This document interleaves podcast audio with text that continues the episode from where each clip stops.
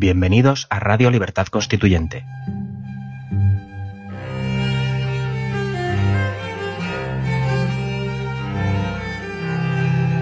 Están escuchando Los Florilegios Diarios de Trevijano.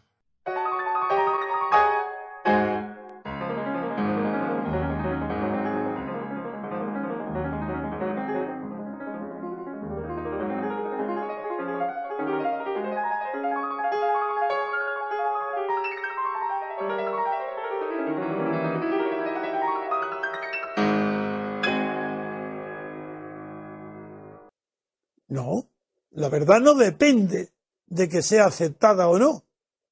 Claro que hay ciertas verdades que son que las perciben los sentidos, los órganos físicos.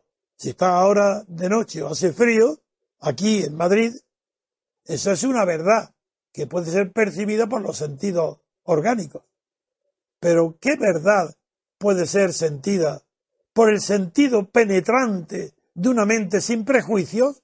Ojo, cuidado. ¿Quién en España hoy sabe o ha sabido o tiene interés en saber que el artículo 155 aplicado en Cataluña es una monstruosidad que no tiene nada que ver ni con lo que pasaba en Cataluña, ni con la democracia, ni con la libertad, y que ha sido un golpe de Estado brutal.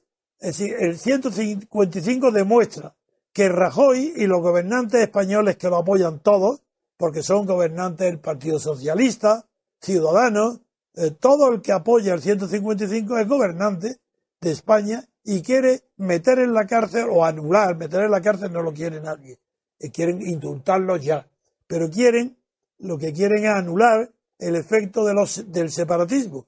Y como son dos delitos de sedición y de rebelión que están en el Código Penal y, y les da miedo a los gobernantes de aplicarlo, quieren que, confundir a toda la opinión para hacernos creer que lo que pasa en Cataluña y en el 155 ah, era un que lo que pasaba en Cataluña era malo y que el 155 ha puesto las cosas en su sitio. Sí, sí, en su sitio, ya veremos. ¿Qué pasa? Es que ya ha desaparecido en la fuerza, la energía, el movimiento catalán separatista. ¿Es que acaso los que salen de la cárcel prometiendo que serán niños buenos tan pronto como tienen ya la posibilidad de ir a un micrófono, a un periódico, se arrepienten de lo que han dicho, vuelven a lo mismo. Es una calamidad pública.